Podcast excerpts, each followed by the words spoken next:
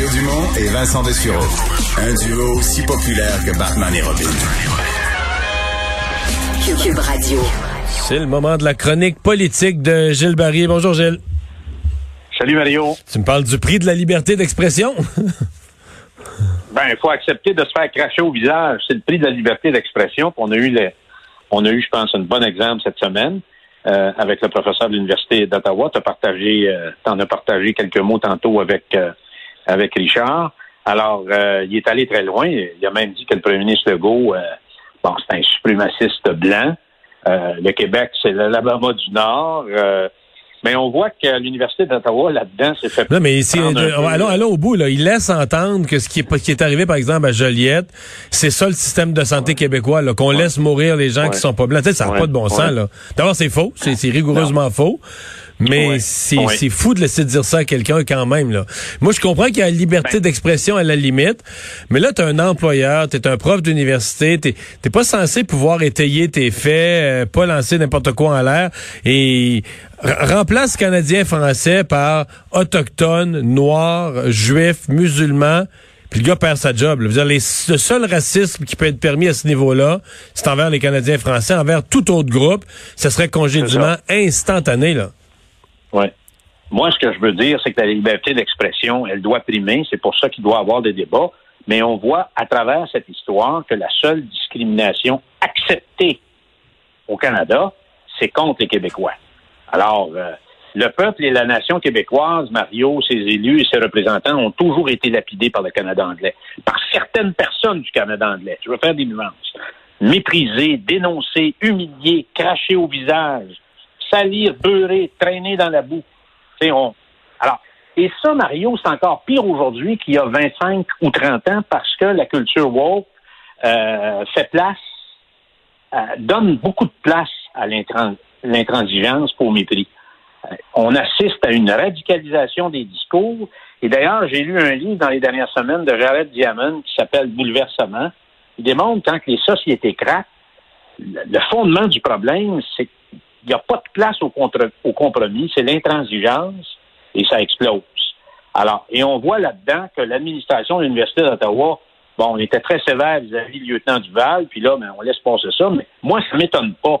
Moi, je voudrais dire au professeur, pour faire un peu de pouce sur euh, ce que tu viens de dire sur Joliette, c'est un peu de temps qu'il prenne son auto, puis qu'il aille faire un petit tour dans le nord de l'Ontario. Il devrait aller faire un tour à Sudbury, à Timmins, à New Liskeard, à North Bay, à Cobalt, à Hurlton, euh, pour voir comment les associations francophones pourraient partager avec lui leur situation vis-à-vis des services d'éducation. Leur situation versus les services de santé qui doivent être donnés en français, parce qu'on est dans le pays des deux langues officielles. Puis là, s'il veut se payer vraiment la traite pour aller vraiment comprendre ce que c'est le Canada. Oui, est-ce qu'on a perdu euh, comprendre ce que c'est le Canada, mais je pense qu'on a perdu la communication avec Gilles.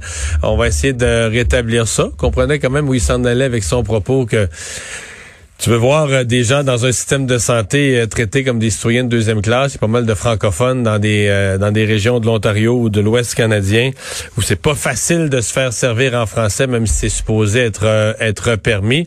Est-ce que la communication se rétablit? Ça semble. Oui, bon, Gilles. J'étais rendu où dans ma tournée géographique? T'étais rendu à dire que là, tu t'en avais fini l'Ontario, puis tu t'en allais dire que s'il voulait la, la, totale, euh, tu allais nommer l'endroit où est-ce qu'il verrait les francophones avoir des services de ben, santé euh, pitoyables. Euh, ben, il devrait aller à Moncton, Nouveau-Brunswick, faire aller rencontrer la Société nationale des Acadiens, la Société des Acadiens du Nouveau-Brunswick, la Ligue des francophones, l'Association des francophones hors Québec, qui a l'hôpital Georges Dumont à, à, à Moncton fasse le tour pour voir comment les associations francophones se sentent traitées depuis les 50 dernières années au Canada, où la politique des langues officielles semble très claire. C'est clair dans les dans les lois, mais c'est pas clair nécessairement sur le sur le terrain. Alors, euh, je pense que le type, de toute façon, les, Québécois sont très bonasses. On est très accueillants, on est très généreux. Alors, les exciter comme ça, qui disent à peu près n'importe quoi, ça n'a pas d'effet. Euh, ça n'a pas d'effet, Mario. Par contre, je pense que le combat va être de plus en plus difficile. Et Richard, tantôt, va dire une phrase importante. Dans le fond, c'est un choix et une vision de société qui est différente. D'un côté, tu as des gens qui veulent le pays canadien multiculturel de Justin Trudeau, puis euh, les Québécois, pour nous, c'est un autre choix, c'est une autre vision, euh, c'est un autre discours, et euh, donc il y a, un problème. Il y a un problème de fond, puis je pense qu'on va en entendre parler de plus en plus. Mais moi, je veux pas qu'on on castre les idées du professeur pour ça. Au contraire, on va les débattre, mais je pense qu'il s'est carrément peinturé dans le coin. Et devant les Québécois, il se ridiculise. Il faut tout simplement pas laisser passer ça. Puis je pense qu'il faut profiter justement pour faire des débats de fond, puis les renvoyer euh, à leurs études, à leur classe. Et s'il veut vraiment être un, bon professeur, ben là, je viens de lui donner euh, probablement la route des vacances pour en apprendre un peu plus sur le pays, parce que je suis pas, je suis pas bien, convaincu qu'il connaît bien bien le nord de l'Ontario ou euh, les Acadiens du Nord. Puis le Québec, le Québec, il, il, tweet sur le Québec à journée longue, là, contre le Québec à journée longue. Tu penses qu'il connaît bien le Québec, au fait? Lui, Ouais, tu penses-tu qu'il s'est promené beaucoup dans les régions du Québec, voir parce que là pour tweeter autant sur le Québec, sans en faire une obsession là. Non. Euh, parce qu'il est allé à Joliette vraiment vérifier euh, comment ça se passe le système de santé, qu'il est allé à Manoine rencontrer euh, le chef Ottawa parce qu'il connaît vraiment le terrain au Québec ou? Non, puis il devrait peut-être lire le, la plus grande convention respectueuse qui s'est qui, qui, était qui était issue d'un traité d'égal à égal de nation en nation, c'est la paix des braves. Il n'y a pas d'équivalent en Ontario. Comme intellectuel. Hein? Il n'y a pas d'équivalent en Ontario. Mario. C'est probablement euh, qu'il n'y a pas d'équivalent euh, en Ontario, puis il n'y a pas l'équivalent dans le reste du monde. Ça a été cité par la Banque mondiale comme étant le traité probablement le plus audacieux, le plus avancé dans l'histoire des relations entre euh, un peuple, une nation autochtone et naturellement un gouvernement démocratiquement élu. Donc, tu sais, je veux dire, on peut, on pourrait continuer, Mario, sur des exemples et des exemples. Comme tu sais, la semaine prochaine, je vais être au Chili et je vais faire une chronique sur la générosité des Québécois. Il y a eu un coup d'État militaire au Chili. Où sont allés les Chiliens, Mario? Ils sont venus au Québec. C'est nous qui les avons accueillis. C'est nous qui avons accueilli les Haïtiens. C'est nous qui avons accueilli les Vietnamiens. Quand il y a des tragédies mondiales, on a tendance à prendre la route du Québec on est content de recevoir les gens. Euh, et c'était le cas des Italiens, c'était le cas des Portugais, c'était le cas des Irlandais à une certaine époque, la Grande Famine. Donc, il faut comprendre l'histoire du Québec. Mais le, professeur Attaran, le professeur Attaran de l'Université d'Ottawa, qui se considère sûrement comme un érudit, il doit connaître son histoire, il doit savoir ça? Moi, je pense que non. Puis il fait certaines...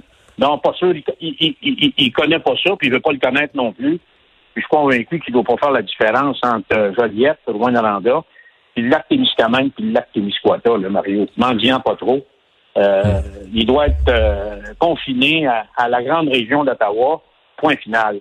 Mais tout ça pour dire que le chef du PQ avait raison quand même de réagir parce qu'il faut réagir, il faut riposter, il faut être capable de provoquer le débat, puis répondre par des arguments.